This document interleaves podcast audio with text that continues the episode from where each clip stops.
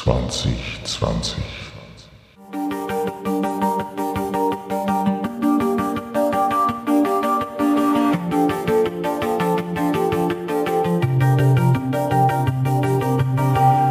Hallo und willkommen zu einer neuen Episode des Drachentöter Podcast. Ich bin Mike und heute rede ich gemeinsam mit Attila, Michael, Günther, Peter und Poldi über das Jahr 2020. So, und los geht's. Danke, dass ihr so zahlreich erschienen seid. Dazu begrüße ich in Günther und die Poldi, die schon ein paar Mal dabei waren. Hallo. Hallo. In Lanze, der schon des sehr öfteren dabei war, in alle möglichen Variationen. Dann in Peter, der letztens auch bei der Modellbau-Folge dabei war. Hallo.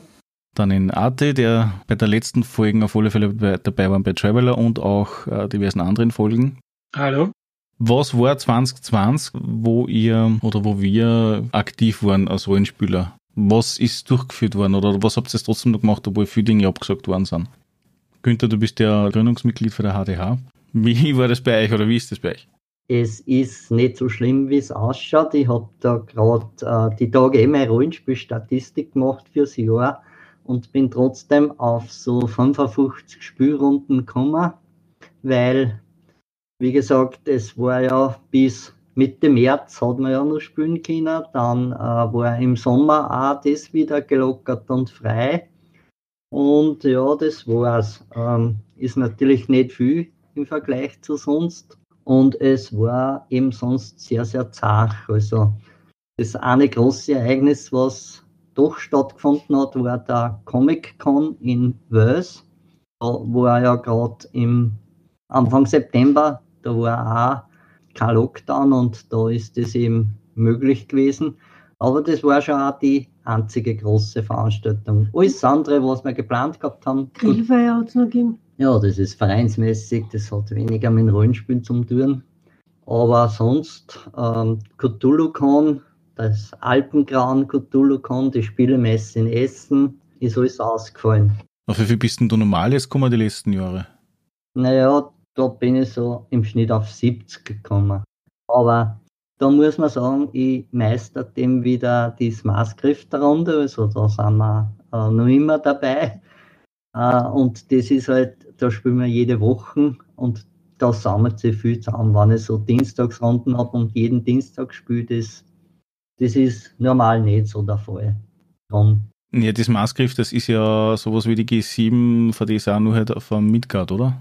Äh, na, würde nicht sagen. Das, die G7 in Midgard war halt eigentlich die Seemeisterkampagne. Aber das Maßkräfte ist halt das verwirrendste und verschachteltste Abenteuer von Midgard, wo man da sicherlich 10 bis 12 Spielrunden spielen kann und sie dann vielleicht noch immer nicht auskennt, aber es hat auf jeden Fall Kultfaktor bei uns im Verein. Und finden Sie immer wieder Willige, die was unbedingt beim Gunther wollen. Aber ihr leitet ja, beziehungsweise du leitest ja nicht nur äh, Rollenspiele, sondern ihr habt ja auch Brettspieleabende hin und wieder gehabt, wenn man nicht alles täuscht, mit, die ja mehr oder weniger die Bulde initiiert hat. Nur Brettspiele haben wir schon so und so, da haben wir eh alle Monate eine gehabt, aber mit Markus Breihofer äh, haben wir eigentlich immer Glomhaven gespielt, eigentlich eh schon das ganze Jahr zusätzlich. über zusätzlich. Äh, da spielen wir jetzt online, einmal in der Woche. Das ist eigentlich ganz super.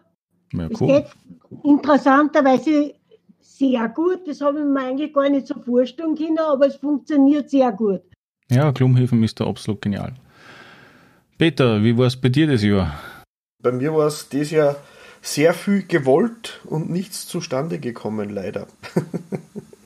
Aber ich habe äh, Magica kennengelernt, habe mir ein das Regelsystem und die Hintergrundgeschichte eingelesen, hat mir gut gefallen, aber leider haben die, die Zeitplanungen der Mitspielenden, das war eine Online-Runde worden, ähm, einfach nicht in mein Time Schedule eingepasst.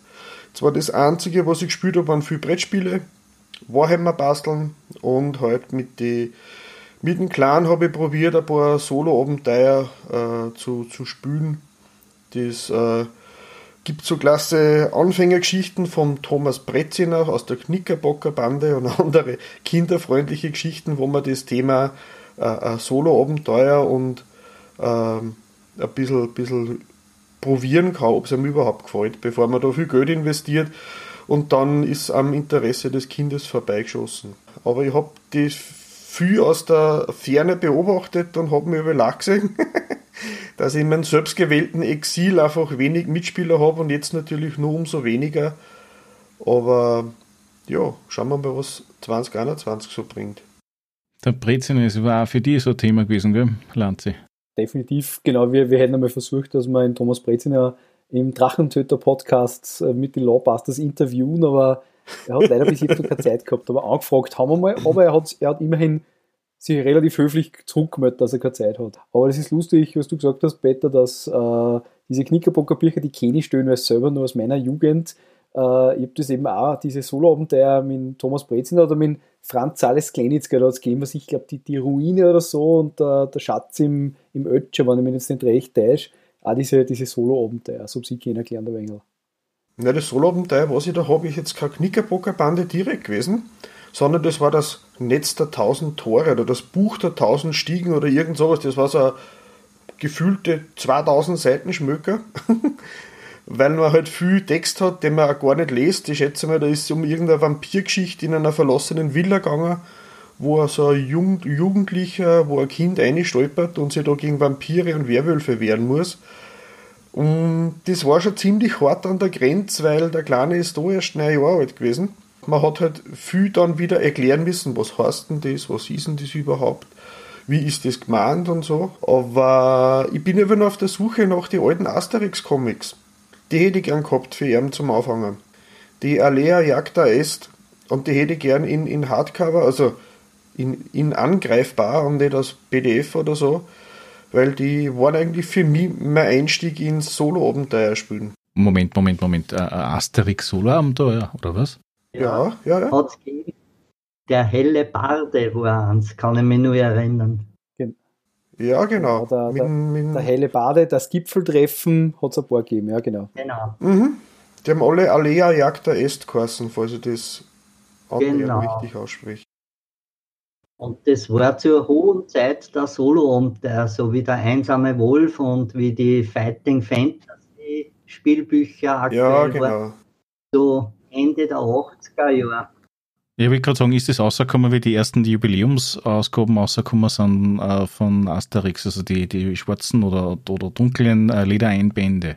Na, da wollten sie einfach aufspringen auf diesen Zug, weil da hat zu der Zeit jeder so Abenteuerspielbücher ausgebracht. Bastei hat da das Nibelungen-Spielbuch gebracht und das Troja-Spielbuch. Äh, dann hast du die Bruder John-Reihe gegeben. Einsamer Wolf war sowieso der Klassiker. Genauso wie die Fantasy-Games-Reihe mit Hexenmeister vom Flammenden Berg von Steve Jackson. Und äh, zu dieser Zeit hat äh, jeder Buchverlag auf einmal sowas ausgebracht und auch der EHPA Verlag mit Asterix. Ich habe nur die Originalcomics, deswegen war ich jetzt fast ein bisschen verwundert, weil ich kenne im Prinzip nur die Originalcomics, natürlich die Verfilmungen und die. Ja, nein, die waren auch nur kurz im Programm und ich glaube, es hat nur zwei oder drei gegeben oder vier und dann sind sie wieder in der Versenkung verschwunden, weil so richtig gut waren es auch nicht, aber für Kinder natürlich äh, ist schon interessant, aber so für einen erwachsenen Rollenspieler haben es zu wenig. Mhm. Das heißt, wir sind da ungefähr wie bei diesen Einstiegs-Solo-Abenteuer-Hefteln, die bei der DSA 5 Einstiegsbox dabei sind. Ist das ungefähr vom Niveau her vergleichbar, oder? Na, die sind, die sind eh nicht so schlecht, die DSA 5 Einstiegsabenteuer. Aber Asterix richtet doch mehr an Kinder da, diese Sachen. Ich habe auch dann was gefunden vom Pegasus Verlag. Ähm, da hat Abenteuer, das war wie ein Graphic Novel gemacht, also nicht ganz Comic, nicht ganz Roman, mit so lustige äh, Abenteuergeschichten, wo ein, ein, ein, schlauer Junge, ein starker Junge und ein geschickter Junge ähm, aufgetreten sind und haben irgendwelche Dinge lösen müssen und das war halt wie so ein, ein Hardcover-Comic-Buch gemacht im A5-Format. Hat man schön nehmen können, das habe ich auch mit meinem Kleinen durchgespielt, das hat er letztes Jahr zu Weihnachten gekriegt. Ähm, wir haben auch einige Enden gefunden, ein paar positive, ein paar negative. Ich glaube, es sind jetzt irgendwas bei 10, 15 äh, Bicheln am Markt oder so. Der Ritter zieht ganz gut, weil er ist gerade voll auf der Artus-Welle unterwegs. Er reitet die Artus-Welle. Und das wollen wir unterstützen und fördern, weil das ist Kulturgut, was weitergeben werden soll, oder? Sowieso. Definitiv. Kommen wir nochmal zurück zum Lanze. Wie schaut es bei dir aus? Oder was war bei dir jetzt in dem Jahr 2020 neben der Arbeit und der regulären Freizeit? Ja, da bleibt eine viel Freizeit über, muss man ganz ehrlich sagen. Also ich habe mich das Jahr sehr stark eigentlich auf die Arbeit konzentriert und äh, ich mache selber einen Podcast. Ähm, ich habe die Kollegin Bisset, die den Podcast macht, die Nerds of wir waren eh bei dir mit der Dr. Who-Folge und wir haben im Prinzip äh, die ganzen Lockdowns äh, genutzt, dass wir einfach möglichst viele Folgen immer aufzeichnen. Ich glaube, wir haben es in einer Woche mal zusammengebracht, dass wir, glaube ich, mit zehn Folgen aufzeichnen, ähm, einfach um genug zu haben. Und ansonsten habe ich mich viel eher auch arbeitstechnisch mit irgendwelchen Webinaren und Online-Konferenzen beschäftigt. Also rollenspieltechnisch war es nicht ganz so. Trotzdem habe ich ein paar rollenspieltechnisch sehr gute Erlebnisse gehabt, äh, 2020, die das Jahr also so ein bisschen was Besonderes machen.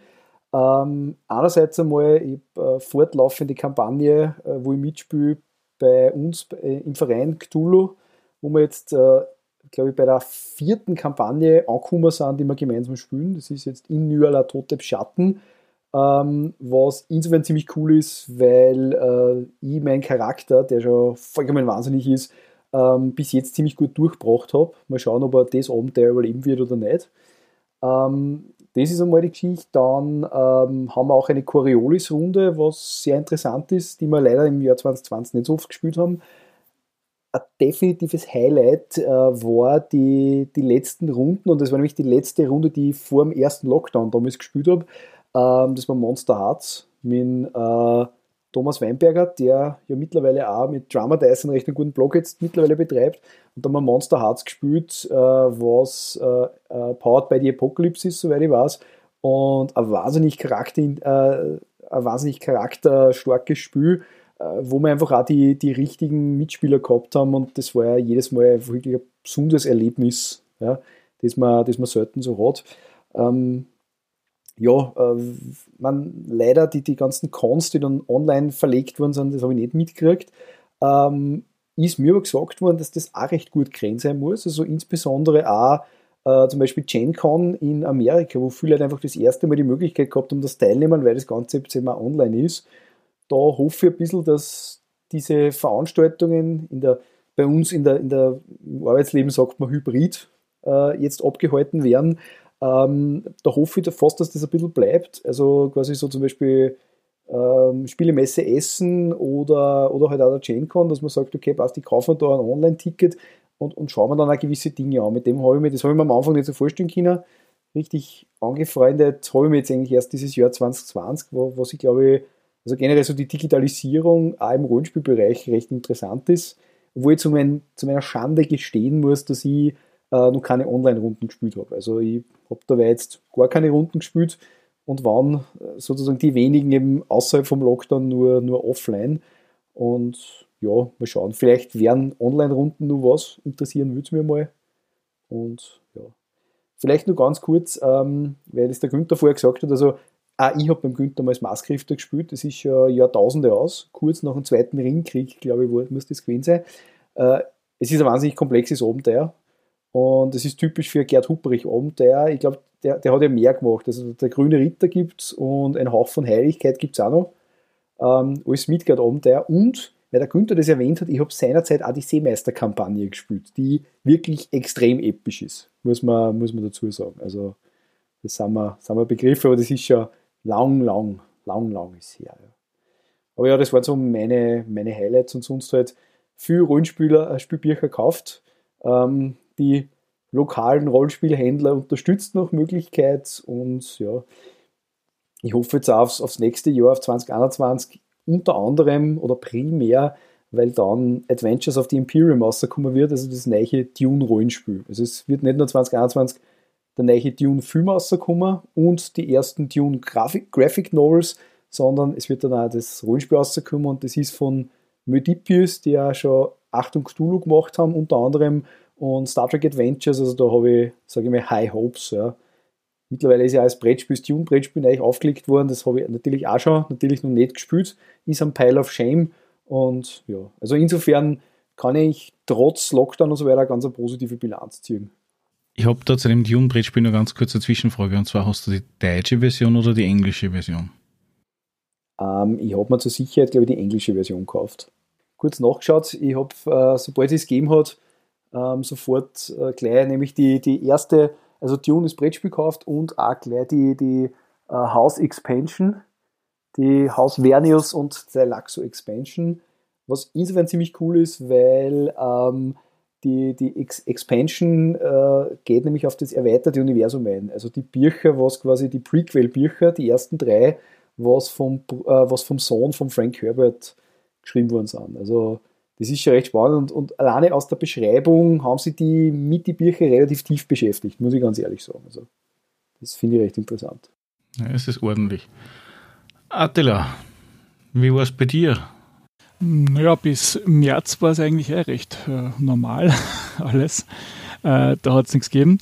Ähm, danach äh, war es halt sporadisch, also je nachdem, wie es die Situation einfach zugelassen hat, dass man dann doch noch ähm, das äh, in Persona machen. Gespielt haben wir eigentlich hauptsächlich ähm, naja, Artesia bis ganz am Ende Januar noch.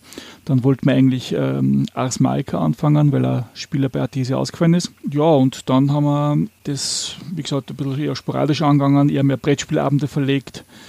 Ähm, und ähm, mit einer Wiener Gruppe habe ich dann angefangen, online äh, Rollenspiele spielen, also Titan Quest und Grim Dawn. Und ja, als wie sich das abgezeichnet hat, dass das doch ein bisschen eine längere Partie wird, ich meine, gut, war schon absehbar, aber dann noch mehr, äh, haben wir halt dann ins Gespräch gebracht, welche Alternativen wir haben und haben da ein bisschen ähm, online äh, Brettspielplattformen bemüht, das uns unterhalten und äh, schlussendlich auch äh, ein paar Mal jetzt mittlerweile das World 20 probiert, bis, ähm, also über das One-Shots gemacht, also mal so kurze Abenteuer, um einfach zu schauen, wie gefällt uns dieses Medium, wo können wir optimieren, äh, wie kommt es an, was, wie, wie, müssen die einzelnen Leute noch ein bisschen was bei ihrer Hardware optimieren und wie das dann einfach alles passt.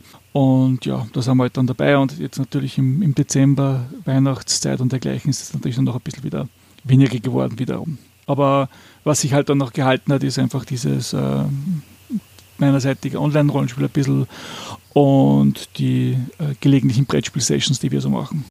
Es ist eigentlich sogar schwieriger, äh, zu Zeiten des Lockdowns Leute zu finden oder äh, dass die Leute Zeit finden zu spielen, weil eben die Familie daneben sitzt oder ähnliches und es örtlich halt nicht anders funktioniert oder die technischen Gegebenheiten nicht da sind, damit man vernünftig spielen kann sei es der Internetleitung in dem Umfang, wie man es braucht, oder einfach nur klassischerweise ein Headset. Auf der anderen Seite ist es so, dass äh, einige Runden von mir jetzt gerade mal umstehen sind auf online, beziehungsweise in der Planung sind, wie zum Beispiel die Star Wars Runde, über die wir ja schon das eine oder andere Mal diskutiert haben. Da gibt es aber noch ein paar Sachen, die man nachklären muss, weil das Würfelsystem von FFG natürlich ein bisschen anders ist als wie ein klassisches D&D oder DSA-Würfeln auf der einen Seite und auf der anderen Seite ist das große Thema und das werden die Leute, die mit Roll20 gearbeitet haben, schon ein bisschen mitgekriegt haben, ein Charakterblatt interaktiv darzustellen, ist nicht immer auf jeder Plattform wirklich optimal gelöst. Also auf Roll20 habe ich schon festgestellt. Also die zwei, die ich probiert habe, das äh, Merkborg und das äh, Agon, da waren beide Datenblätter exzellent gemacht. Die waren geskriptet, dass die Würfel gleich gemacht werden haben können. Also da hat man nur einen Klick und das ist alles ausgerechnet worden. Das war sehr gut gemacht, muss ich sagen. Ja, also bei Roll20 zum Beispiel habe ich mehrere Sessions. Da bin ich Spieler in einer DSA-Runde und Spieler bei einer Cthulhu-Runde. Und bei Cthulhu ist so, dass der Charakterzettel für die aktuelle Cthulhu-Version sehr gut angepasst ist und auch für freie, also kostenlose Abos äh, nutzbar ist. Und die DSA-Zettel, die da zur Verfügung stehen, die sind eher so ja, eine gute Idee. Ja, gut, das stimmt.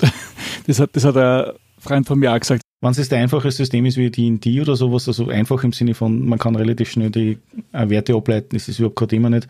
Wenn es komplexer wird, dann ist die Frage, ob das da die richtige Wahl ist. Man, mittlerweile gibt es ja schon mehr Tools als wie Roll20, aber es ist halt das bekannteste. Ich bin auch sehr zufrieden mit Roll20. Da spielen wir eine Dungeon Troll Classics Kampagne ist ihm auch so mit die und die Regeln und da gibt es auch Charakterblätter, auf denen man gleich würfeln kann und so. Das ist auch recht geschickt. Günther, was ist 2020 erschienen, beziehungsweise was waren so die Highlights im Rollenspielbereich? Was ist so am Rollenspielhimmel erschienen oder was war wichtig oder was ist angekündigt worden? Da bin ich eigentlich gar nicht so aktuell gewesen in dem Jahr, aber äh, Dungeon Crawl Classics ist vom System Matters Verlag auf Deutsch erschienen und ähm, er freut sich da recht großer Beliebtheit, wie man hört. Das ist ja wirklich ein, ein schönes, skurriles System. Und was nun neu ist, ist, glaube ich, Tales from the Loop auf Deutsch. Ich glaube, das ist auch heuer rausgekommen. Und sonst habe ich eigentlich gar nicht so viel mitgekriegt. Also was ich weiß, damit kann ich ganz gut anschließen, generell der System Matters Verlag, glaube ich, macht schon eine coole Sache nach der anderen. Ähm, ich glaube, sie haben heuer auch das, äh, das Spire, das Rollenspiel, ebenfalls Powered by the Apocalypse, soweit ich weiß. Das ist auch auf, auf Deutsch übersetzt worden, glaube ich. Das ist extrem gut. Ja. Ähm, angeblich ist da jetzt schon eine Erweiterung äh, geplant, zumindest auf Englisch. The City Underneath, glaube ich, das zumindest im selben Universum spielen soll. Und das Spire ist äh, irgendwie so Steampunk, Fantasy, seltsam, extrem cool, wo man im Prinzip in einer in, einer, äh, in einem Turm spielt, mehr oder weniger, der da als Welt zur Verfügung steht. Ähm, und äh, was glaube ich auch ein Highlight ist, wobei das selber noch nicht, ich noch nicht habe und so, ähm, das ist natürlich Mythos World. Also quasi ein, eine weitere Möglichkeit, Cthulhu zu spielen, ähm, das ebenfalls vom System Matters Verlag mittlerweile auf Deutsch verlegt wurde. Da ist, glaube ich, gerade die Vorbestellung ausgerannt. Ja. Das sind so die, die, die Highlights, die ich so kenne in Wirklichkeit. Dann Star Trek Adventures ist auch auf Deutsch gekommen. Mhm. Alien ist auf Deutsch gekommen.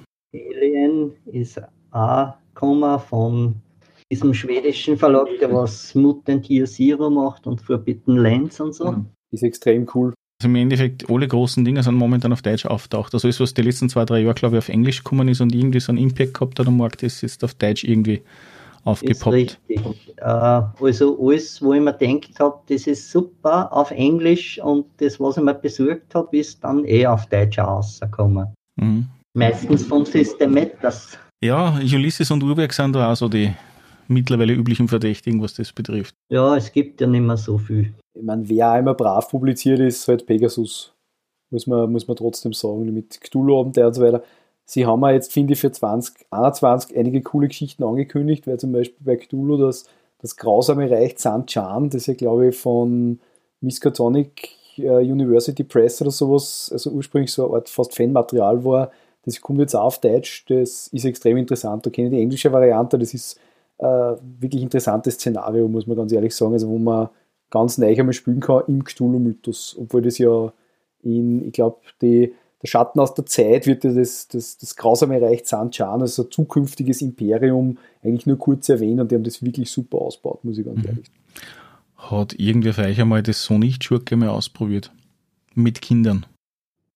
Nein. Aber das war ja an und für sich so das große Kinder-Rollenspiel-Highlight seitens Pegasus-Uhrwerk Verlag, was ja mit dem Jahreswechsel gekommen ist. Ja, aber ähm, mangels Kinder habe ich mir das nicht einmal zugelegt. Aber es hat gute Kritiken überall gehabt. Mhm. Also war das eine Empfehlung für Kinder? Ja, definitiv. Ja, es ist im Prinzip ein, ein nominärer Regelwerk in Ultralight mhm. und äh, hat irrsinnig schöne äh, Handouts und so weiter und es ist geeignet für Kinder ab vier, glaube ich. Und du kannst das auch mit unterschiedlichen Altersklassen gleichzeitig spielen weil du hast im Prinzip einen Charakterbogen, der sich einfach, ja, je nach Altersstufe halt einfach mehr darstellt. Was es ist, sei es das kleinere Kind hat nur einen Wert oder so oder eine Fähigkeit und je öder das ist oder desto fortgeschrittener das die Person ist, desto mehr Fähigkeiten oder Variationen hast du halt dann. Mhm. Ja, das werde ich mir auf alle Fälle anschauen. Das klingt recht vielversprechend, weil wenn denn das große C vorbei ist, haben wir wieder alle zwei Monate unsere Brettspielerunden in der Vorbücherei und da haben wir noch Möglichkeit immer einen Warhammer-Tisch und ich habe schon lange geplant, dass ich dort einmal einen, äh, für Kinder und Jugendliche äh, äh, Pen und Paper anbieten möchte. Weil das war dann eine Möglichkeit, wenn man verschiedene Altersklassen an einen Tisch bringen kann und für keinen wird's Fahrt, muss ich mir auf alle Fälle anschauen. Es gibt ja neben dem noch, glaube ich, noch Aventur, was rausgekommen ist von Ulysses, was auch in die Richtung geht. Ja. Das ist von einem schwedischen Verlag, aber das ist eher so mit äh, echt Komponenten, so nach dem Motto, was ist, du legst jetzt irgendwelche Sachen am Boden hin und dann darfst du nur das betreten, was das wie damals das Piratenspiel, was wir in der Schule gespielt haben und solche Sachen, dass man solche Dinge kombiniert. Oder der Papa ist halt dann der Troll und die Kinder müssen halt dann vorbei krabbeln und der Papa darf aber die Augen nicht aufmachen und so weiter. Das Aventur äh, habe ich mir angeschaut einmal. Es hat mich zwar nicht so besonders überzeugt, weiß aber auch nicht mehr, was da mich gestört hat, aber, aber es ist generell gut, dass äh, viele was machen, auch für Kinder und so. Ich weiß nur, Aventur war am Anfang, also im Zuge des ersten Lockdowns einmal kostenlos verfügbar als PDF, das, das Grundspiel. Da habe ich es, glaube ich, runtergeladen damals, weil da habe ich gelesen, das gab es wegen Lockdown zum Ausprobieren, habe ich mal kurz durchgelesen, aber, aber hat mich dann nicht so begeistert, auch nicht für Kinder. Was ich vor nicht allzu langer Zeit noch gefunden habe, ist Koala. Das gibt es bei Pegasus. Das ist im Prinzip nichts anderes als wie das, äh, jeder Spieler kriegt im Prinzip äh, eigenes Solo-Abenteuer und du löst dann gemeinsam im Prinzip das Abenteuer. Mangels Mitspieler ist momentan natürlich ein bisschen schwierig, das so auszuprobieren, aber ich habe die Idee relativ lustig gefunden. Aha. Bin im Moment aber auf der Suche nach coole Spiele, die man auch zu zweit spielen kann, weil das ist ungefähr der Interessensbereich in der Familiengruppe, wie wann ich das so sagen darf. Und äh, die meisten Spiele, die ich halt habe, sind schon für Kinder auch, aber leider alle ab drei Spieler oder ab vier Spieler. Das ist dann oft schwierig, dass man da was Tolles findet, was auch länger fesselt, wenn es denn äh, als, als Duo nicht möglich ist zum Spielen. Attila, gibt es in deinem Bereich irgendwas? Nein, es hat schon ein paar nette Spiele gegeben, die hier neu dazugekommen sind. Äh, was der Lanze schon angesprochen hat vorher, dieses äh, diese weitere Spiel in dem Spire-Universum, das Hard City Beneath, das ist auf Englisch rausgekommen. Das, sowohl das Grundspiel unter Anführungszeichen als auch das hm, schauen wirklich recht gut aus. Bin noch nicht zum Spielen gekommen oder dass man es irgendwie äh, näher ansehe, aber so mal das Durchschmückern war schon sehr äh, ansprechend.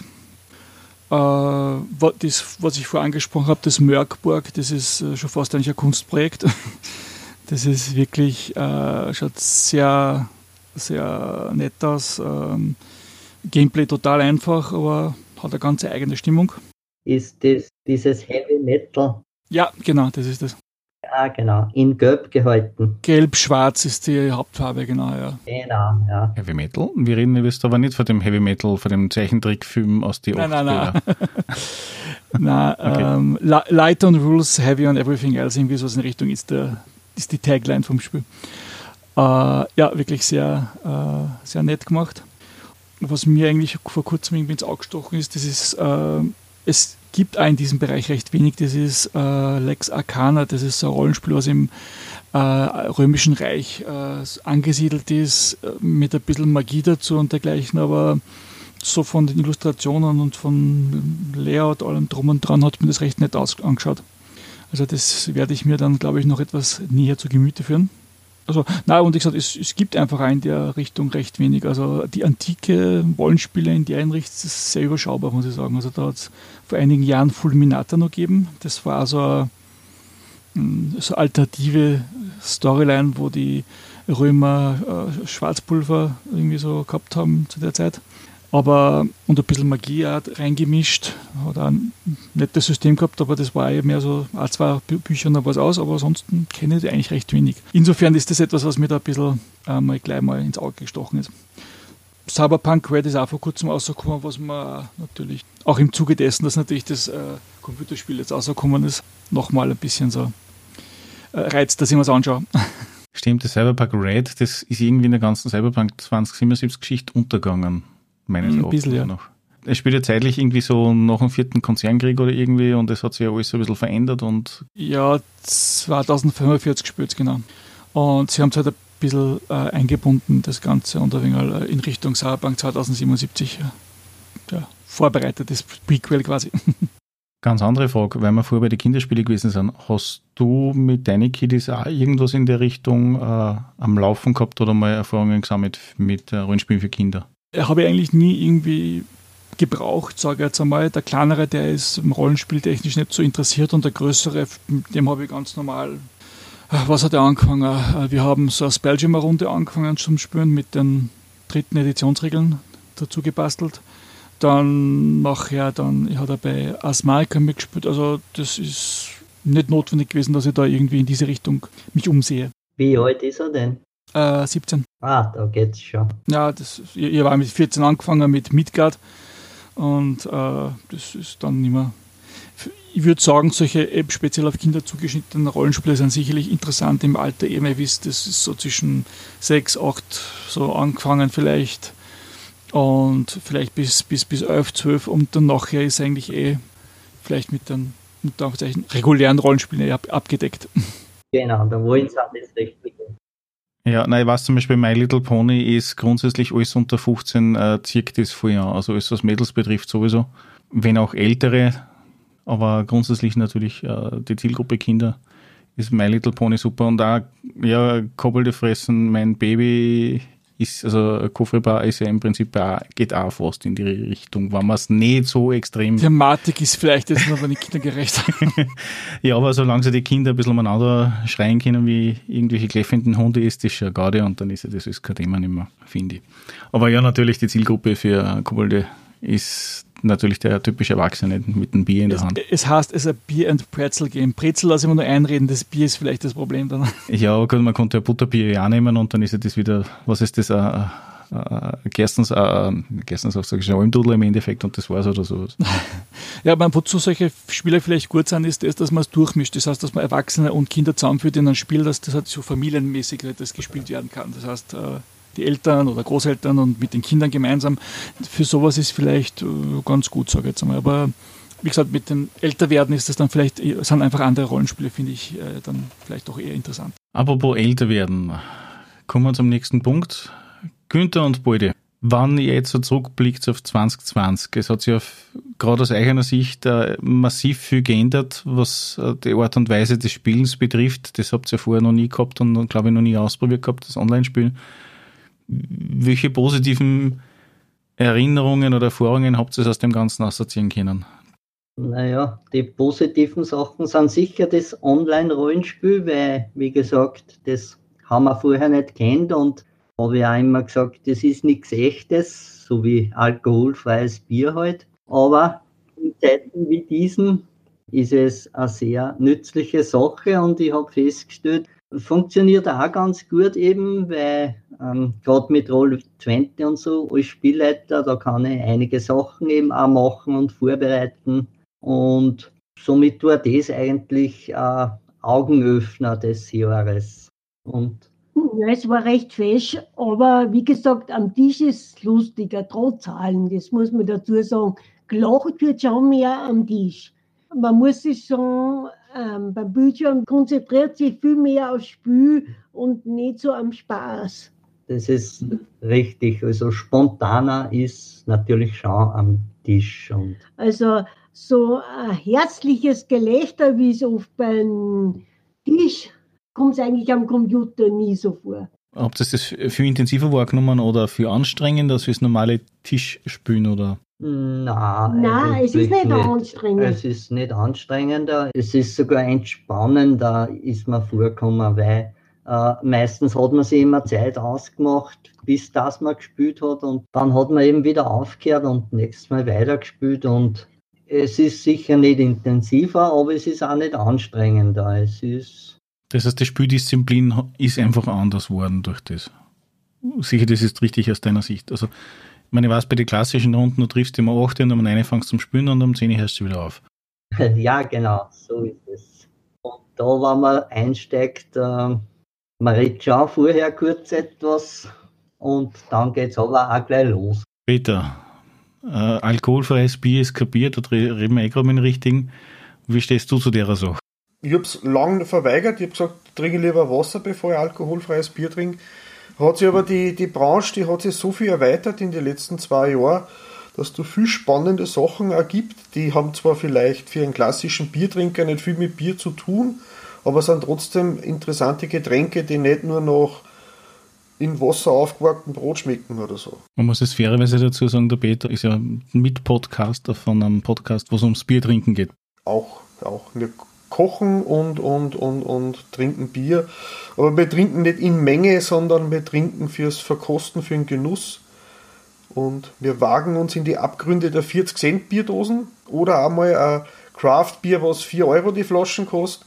Alles, was da dazwischen liegt, nehmen wir mit. Und oft sind die lustigsten Folgen die, wo das Bier besonders schlecht ist oder sehr unerwartet ist. Und da haben wir bei den alkoholfreien Biere das Jahr schon einige äh, Überraschungen erlebt. Also ich kann mich nur an Anfolgen erinnern, das war die erste, wo ich reingeschnuffelt habe und das war Turbo Bier und das war bezeichnend. Ja, da haben wir auch Gäste dabei gehabt. Das waren der Ralf und der Alex, das sind die Bierprobierer, die haben deutschlandweit, äh, also Deutschland sind die bekanntesten Bierprobierer, was, was YouTube betrifft.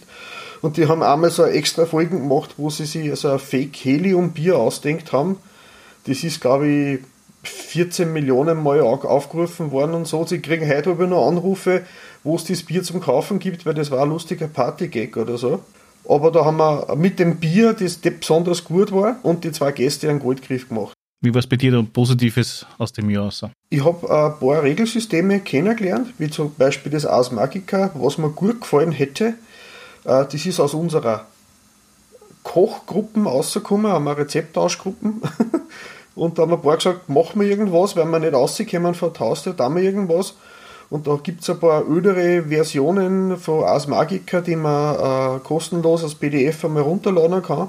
Weil wir gesagt haben, bevor wir wissen, ob es wirklich funktioniert, nehmen wir mal die Gratis-Version her. Und wenn es dann weitergelaufen wäre, hätte man sich dann nicht die neueste Version gekauft. Wir haben dann auch noch ein Science-Fiction-System probiert, aber mir fällt der Name gerade nicht ein. Ich hätte probiert, dass ich nochmal nachschaue, was das für uns war. Aber leider, wie gesagt, ich habe gelesen, ich werde mir es auf alle Fälle aufgehalten. Mein Ziel ist jetzt, dass ich was finde, wo ich meinen Clan anfixen kann und mehr so aufs Kinderrollenspiel äh, konzentriere, weil da habe ich leichter, ich sage, das klingt jetzt blöd, wenn ich sage, da habe ich leichter Zugriff auf Kinder. ähm, Schnelle Interessenten. Ähm, ja, die, die wären sie noch nicht so. Es war ja. mit Auffixen schon vorbei. Also. Und da bin ich auf der Suche, dass ich noch äh, entweder äh, irgendwas runterstreichen, irgendwas nehmen, was ich schon kenne, wo ich mir eh leichter tue. Äh, meine Hochzeit war damals die und die 3.5. Da habe ich immer noch alle Bücher daheim. Mit die und die 4 hat es bei mir eigentlich aufgehört. Also ist schon lang her und ich habe einige Regelbücher daheim, aber bin seitdem nicht mehr regelmäßig zum Spielen gekommen. Ich bin der Regelbuchleser und Warhammer-Bemaler inzwischen waren einfach durch mein selbstgewähltes Exil bei mir daheim, wo halt die Zielgruppen nicht so da ist, leider. Aber vielleicht kann ich mir selber heranziehen, indem man die Kinder daran gewöhnt, dass man sich da nicht nur vor, dem, vor den Spielkonsolen sitzt und miteinander spielt, sondern auch am Tisch miteinander spielt. Lanze, welche positiven Erfahrungen hast du das Jahr gemacht? Bezug auf Rollenspiel. Bezug auf Rollenspiel.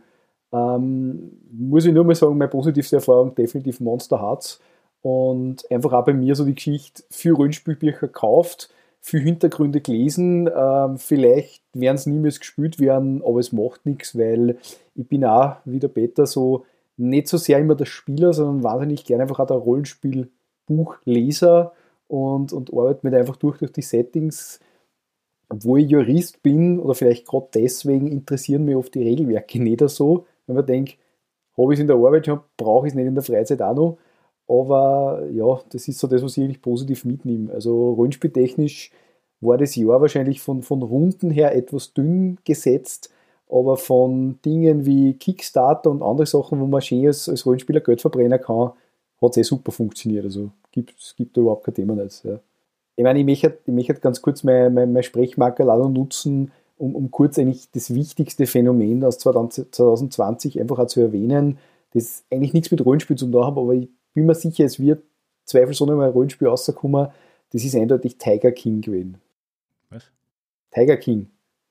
Die wichtigste Netflix-Serie, ja, ja, die haben alle geschaut während dem ersten Lockdown. Tiger ich King. Nicht ist, wenn ihr es nicht kennt, schaut es bitte. Das ist ein Meinst du vielleicht eher Cobra King?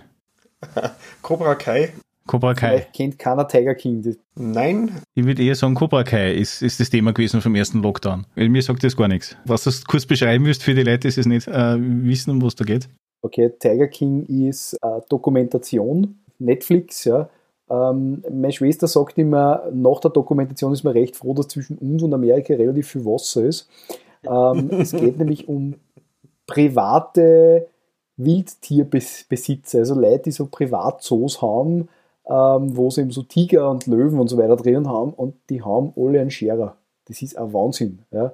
Und der, der, der Tiger King ist eben der Joe Exotic, der eine sehr ungesunde Beziehung zu Waffen hat und eben so seine Tiger sozusagen auch, glaube ich, in ein bisschen dubiosen Verhältnissen da mehr oder weniger halt in seinem Privatzoo und dann so eine Privatfehde mit der Carol Baskin nämlich hat. Ja. Ähm, und, und gibt dann mal an Wen den Auftrag, dass, dass, dass sie umgebracht werden soll. Mittlerweile sitzt er übrigens auch im Häfen. Ja, und, und sie hat vielleicht aber auch nicht, vielleicht aber vielleicht auch nicht ihren Mann umgebracht und so weiter und denen ihre Tiger verfüttert. Also es ist super, es ist äh, Trash-TV at its finest und ja, wenn man so nicht gesehen hat, es ist, es ist wirklich super. Ja. Es ist fast das Jahr 2020 stellen wir es recht gut zusammen. Ja. Also das ist super. Also das Top-Teenie-Mütter werden schwanger, oder was? Definitiv, definitiv. Es ist sicherlich eine Lieblingssendung von Trump gewesen. Garantiert. ja, wahrscheinlich, wahrscheinlich. Also das ist, ja, absolut. Wobei ich glaube, dass der ja geistig eher der Sesamstraße-Fan ist, oder? Da ist er, glaube ich, auch mal auftreten, ja. Er sagt, eine Geschichte, ein Highlight nur 2020, die habe ich vergessen.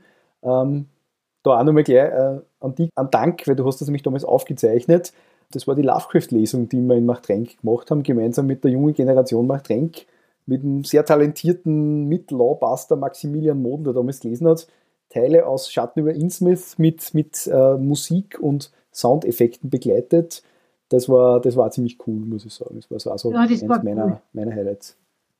Danke, genau, ihr wart ja damals dabei. Das, danke auch nochmal an alle, die dabei waren. Da habe ich mich noch recht gefreut, da hat man noch wo hingehen dürfen. Das war aber auch so ziemlich, also die letzte Veranstaltung, alles andere ist dann gewesen. Ja. Genau. Ja, ich muss, auf, ich muss auf fairerweise sagen, also jedes Mal, wenn ich jetzt irgendeinen Film sehe, wundert es mich immer wieder, dass Leute ohne Masken in irgendwelche Geschäfte umeinander rennen.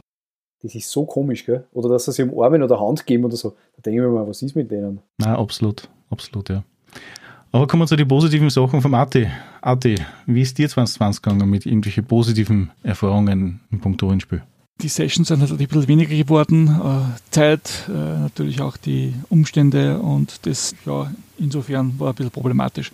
Ähm, wir hätten als Mike angefangen, das wäre positiv gewesen. Das, das, äh, da hätten wir eine ganz nette Gruppe zusammen gehabt, aber ja, schauen wir, vielleicht können wir das irgendwie ummünzen auf äh, online, aber das ist etwas, was jetzt in den letzten Wochen und Monaten schon in der Mache ist. Mal schauen. Kann aber das andere feststellen, was äh, schon gesagt worden ist, dass halt einfach in Zeiten der Pandemie anscheinend die Leute doch weniger Zeit haben. Wann wir jetzt irgendwann irgendwelche Tipps oder Tricks, die wir mit 2020 äh, überarbeitet haben oder auf die wir selber draufgekommen sind, mitteilen würden wollen fürs Hobby oder was war vielleicht nicht uninteressant für Leute, die jetzt vielleicht frisch ins Rollenspiel einsteigen wollen oder jetzt sich doch einmal heranwagen wollen im Sinne von, auf was sollte man aufpassen oder gibt es irgendwas, wo ihr Schwierigkeiten gehabt habt oder Hemmungen gehabt habt, wo ihr sagt, okay, hätte ich das vorher so gewusst oder hätte ich das so gemacht, dann war es einfacher gegangen. Habt ihr da irgendwas zu dem Thema? Na, wenn ich sagen darf, das hat jetzt nichts Technisches, aber passt auf euch einen Mitspieler auf. Man will ja noch lange Mitspieler haben im Spiel und man lernt erst dann wieder so richtig wertschätzen, wenn man Leute rund um den Tisch sitzen kann, weil man sich gar nicht so sicher sein kann, ob man die vielleicht wieder haben, also wann man die Situation wieder herbeiführen kann. Und ich freue mich schon richtig drauf, wieder mal so einer großen Runde zusammensitzen. Und wenn es eine Runde Risiko ist, was für mich so ein Low-Level-Einstieg ist für so Brettspiele und so Sachen, einfach, dass man einfach zusammensitzen, scherzen, quatschen, Spaß haben kann miteinander, egal welches Spiel man hat vor sich, um sich am Tisch zu versammeln. Und das ist was, wo ich sage, da, da blicke ich positiv in die Zukunft und werde es in Zukunft noch viel mehr wertschätzen, wenn sie mal einen Termin findet, äh, dass man die Leute wieder im Angesicht äh, vor sich hat. Ich kann meinen Bettner grundsätzlich anschließen, aber ich möchte jetzt fast ein bisschen differenzierter sagen, ähm, und zwar vom, für mich selber sozusagen. Äh, offener sein gegenüber, sage ich mal, Hybrid- und Online-Lösungen. Man hat das jetzt gesehen, ähm, ich glaube, sowohl bei Rollenspielrunden wie auch in der Arbeitswelt, es funktioniert. Und da denke ich mir, ja, ist, die Covid-Situation wird nur eine Zeit dauern, trotz allem. Wahrscheinlich wird das erst im Sommer aus sein. Und ich finde es gut, auch im Sinne von, von Zusammenleben und Gesellschaft und so weiter, wenn es noch notwendig ist, Abstand zu halten, dass man dann sagt, nicht irgendwie auf Teufel komm außer das umgehen, sondern halt einfach auch sagen, okay, passt, dann, dann machen wir die ganze Geschichte halt online. Wir alle haben es gesehen, 2020, dass, dass es geht. Ja. Und ja, ich meine, ich stimme, ich stimme Günther und Bulli vollkommen zu, und man sagt, naja, okay, der Spielspaß geht vielleicht da ein bisschen, ein bisschen verloren, ja, obwohl ich das selber noch nicht so bestätigen kann, weil ich es noch nicht gespielt habe. Aber kann man das aus, aus Online-Konferenzen und Online-Besprechungen relativ gut vorstellen. Man konzentriert sich dann aufs Wesentliche und das ist das Spielen und das ist auch nicht schlecht. Ja. Also besser wie nicht spielen auf jeden Fall. Was ich da jetzt an Michael anschließen möchte, was mir noch gerade eingefallen ist, manche Spieler sind ja vielleicht zurückgehalten, wenn sie einen Charakter ausleben wollen. Und es sind oft nicht so Charaktere dabei, die vielleicht aus Person miteinander heimfahren müssten.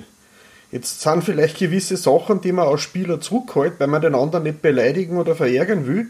Und nachdem aber eh schon jeder daheim sitzt, da kann man so richtig ausleben und austoben mit seinem Charakter, äh, weil man da nicht darauf Rücksicht nehmen muss, dass der Weg zu Fuß haben recht weit ist. Mhm. Das ist einer der Punkte, die meiner Meinung nach sehr, sehr oft unterschätzt werden. Nämlich das gemeinsame mit Heimfahren oder ähnliches, das ja in dem Fall jetzt wegfällt. Aber genauso auch die Anreisezeit, die jetzt wegfällt und genauso auch die Kleinigkeiten, die man sonst immer vielleicht im Hinterkopf hat mit, ja, wer nimmt heute die Chips mit, wer nimmt heute das Getränk mit, wer nimmt das nächste Mal die Chips mit und so weiter. Das sind vielleicht auch hin und wieder die Dinge, die nicht besprochen werden, aber doch hin und wieder ein bisschen auftauchen im Hinterkopf. Das war bei uns nie das Problem, da war es eher zu viel, weil es, da war grundsätzlich, weil der Halle war alles, was in der Mitte am Tisch war, wirklich, mhm. Da ist hingestellt worden und hingestellt worden und es waren. Ja, weil jeder was mitgenommen hat. Also, ja. es war aber zu am Tisch. Ich weiß auch, dass viele Runden da auch mitunter Probleme haben, wenn dann sich der eine oder andere Mitspieler oder Mitspielerin dann nicht so beteiligt oder mit einbringt in die ganze Sache, was Speis und Trank betrifft. Und sei es jetzt nur, weil er sich anderen immer wieder Würfeln ausbauen muss oder den Kugelschreiber oder den Bleistift. Das sind alles Sachen, die jetzt wegfallen. Also alles, was irgendwie so dieses direkte Persönlichkeitsthema angreifen würden, ist momentan aufgrund der Distanz und aufgrund vom Roll20 und Co. ja nicht gegeben. Da habe ich nie ein Problem gehabt. Ich bin äußerst großzügig und äh, er mir und die anderen auch sehen. Wenn jemand nichts hergeben will, warum nicht? Da gebe ich umso mehr. Also passt schon. Man muss da nicht so eng im Leben muss sehen. Ich stimme da absolut zu. Ja. Ähm, was man nur da zu dem Online sagen kann, ähm, es ist auch noch ein großer Vorteil, glaube ich, und das ähm, ist auch jetzt mehr im Kommen, dass gerade solche Roll-20-Runden ideal sind, dass man ein System einmal kurz vorstellt und antestet. Weil so kurze Einführungsabenteuer zum System kennenlernen. Für sowas ähm, ist das Roll20 recht gut geeignet.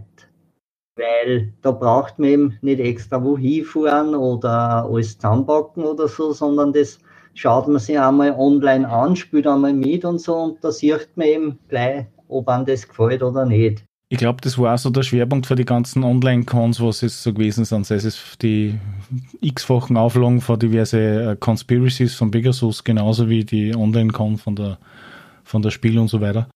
Ja, für sowas ist äh, eigentlich sehr optimal. Was ich mittlerweile auch festgestellt habe, und das war für mich eher das Thema, äh, zum Beispiel, ich war auf, bei einem Workshop, habe ich mir das angeschaut, von dem Detektiv-Abenteuersystem. und der Ralf Sandfuchs hat, hat den Vortrag da gehalten. Private Eye. Ja, genau, Private Eye. Und das war im Prinzip relativ interessant und es hat auch nachher dann eine offene Gesprächsrunde gegeben und das hast du eigentlich selten bei solchen Geschichten, weil du ja meistens, auch wenn du auf irgendeiner Con bist oder was, vielleicht mit zwei oder drei Personen oder was besprechen kannst nachher nur, aber nicht mit 10, 20, 30, 40, 50 oder 100 Leute sogar. Und das mhm. hat auch mitunter sehr viel Perspektiven gleich mal und Meinungen auf den Tisch braucht. So wäre sehr interessant gefunden. Ja, weil ja vielleicht manche Leute sich dann eher trauen, wenn sie eine gewisse Anonymität gegenüber die anderen haben, weil man nicht im selben Raum sitzt und dann taucht vielleicht manche vermeintlich blöde Frage auf, die gar keine ist, die sonst einfach untergeht, weil sie es die Leute sonst nicht sagen trauten. Kann auch ein Effekt sein. So meine Highlights zum Beispiel von heuer, muss ich sagen, auf der einen Seite hat es mich gefreut, dass mir trotz alledem die Situation sehr eigenartig war, wir doch einige Folgen aufzeichnen haben können, mit dank eurer Hilfe. Und gleichzeitig die Online-Runden, wo ich teilnehmen darf, beziehungsweise erleiten darf, halbwegs stabil funktionieren, auch wenn es des Öfteren abtrifft in Richtung, wir unterhalten uns doch drei Stunden lang, statt dass wir spielen. Aber das ist halt momentan so das, irgendwie so das Zeichen der Zeit, meiner Meinung nach. Und ich kriege das für sehr viele Runden mit, dass da sehr oft einfach nur der Austausch im Vordergrund steht und nicht unbedingt immer das Spielen an sich jetzt aktuell. Ja, man sieht sie jetzt eben weniger. Naja, es wird schon gespielt, aber es ist jetzt mal mindestens eine Stunde dabei, wo schon krass wird, gell? Am Tisch. Ja, weil man es irgendwie braucht. Man kommt einfach nicht mehr so viel zu den anderen, man sieht es nicht mehr so viel, weil jeder Familie hat, arbeiten geht und, und dann kommt man mal mit dem beieinander, mag man auch so privat was reden. Ja, der Mensch ist ein soziales Wesen. Egal, ob er es wahrhaben will oder nicht. Mhm. Wenn wir jetzt auf 2021 blicken, nachdem das dunkle 2020 so ziemlich vorbei ist mit morgen, wenn man es genau nimmt, gibt es irgendwas, was ihr 2021 machen wollt? Also nicht unbedingt das Jahresvorsatz, aber halt einfach aus Perspektive, wo es, was es sagt, okay, das will ich unbedingt anders machen oder das will ich endlich einmal probieren, was vorher noch nicht gegangen ist oder was, zu was noch nicht gekommen seid? Naja, ähm, das weiß ich jetzt noch nicht. Wie immer kommt jedes Jahr erfahrungsgemäß ein neues System raus, wo ich mir denke, das ist super, das schaue ich mir an und das mache ich dann, da bitte dann so Einführungsrunden an.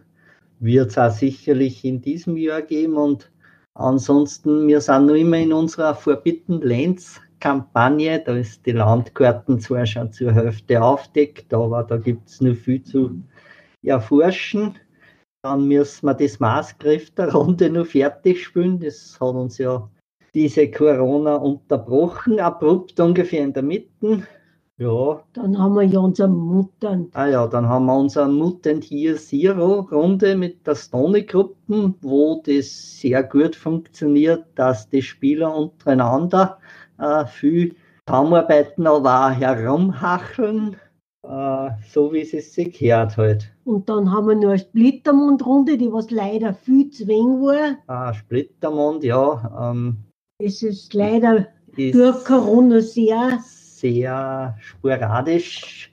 Ja. ja. Aber es wird schon. Es das wird. möchte ich schon, dass wir da wieder gern und weiterspielen. Eben, und man wird ja wieder äh, am Tisch spielen können. Und ich habe es auch gesehen, nach dem ersten Lockdown, wie man sich das zum ersten Mal getroffen hat, wieder am Tisch, das war schon ein, ein allgemeines äh, Wohlfühlen da bei alle und das hat jeden Tag wieder. Also da hat man es wieder so intensiv gespielt, also da hat man genau gewusst, was man braucht, was was ein Abgegangen ist, ja.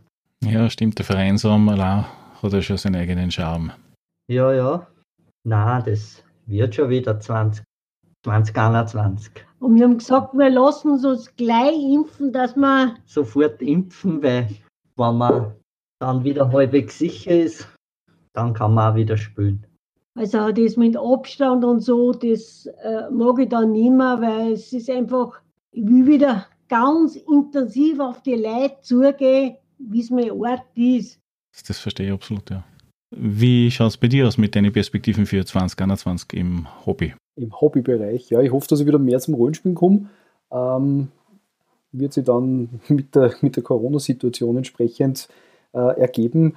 Und äh, ja, dass ich auch wieder mehr zum Brettspielen komme, weil ich habe schon einen relativ großen äh, Turm von Dingen, die ich mir ganz gern spielen möchte. Äh, relativ interessante Spiele. Also, wenn ich also mal um mich schaue, ähm, Dune natürlich, dann das, das Hellboy-Brettspiel, äh, das ziemlich cool ist, ist über Kickstarter gebackt. Gibt es mittlerweile auch ein Hellboy-Rollenspiel, das ich mir natürlich auch zugeklickt habe. Ähm, dann die Sternfahrer von Katan in der Neuauflage. Ich glaube, das ist auch heuer rausgekommen, extrem cool. Ich glaube, ich kommt sogar schon wieder eine Erweiterung raus, soweit ich weiß.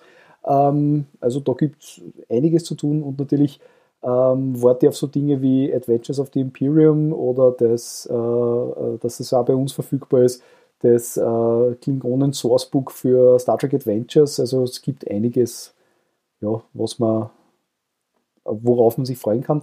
Angeblich soll sogar Firefly jetzt von Disney neu aufgelegt werden. Also und, und eine Comic-Serie kommt auch wieder zusätzlich. Also das ist ein Wahnsinn. Ja.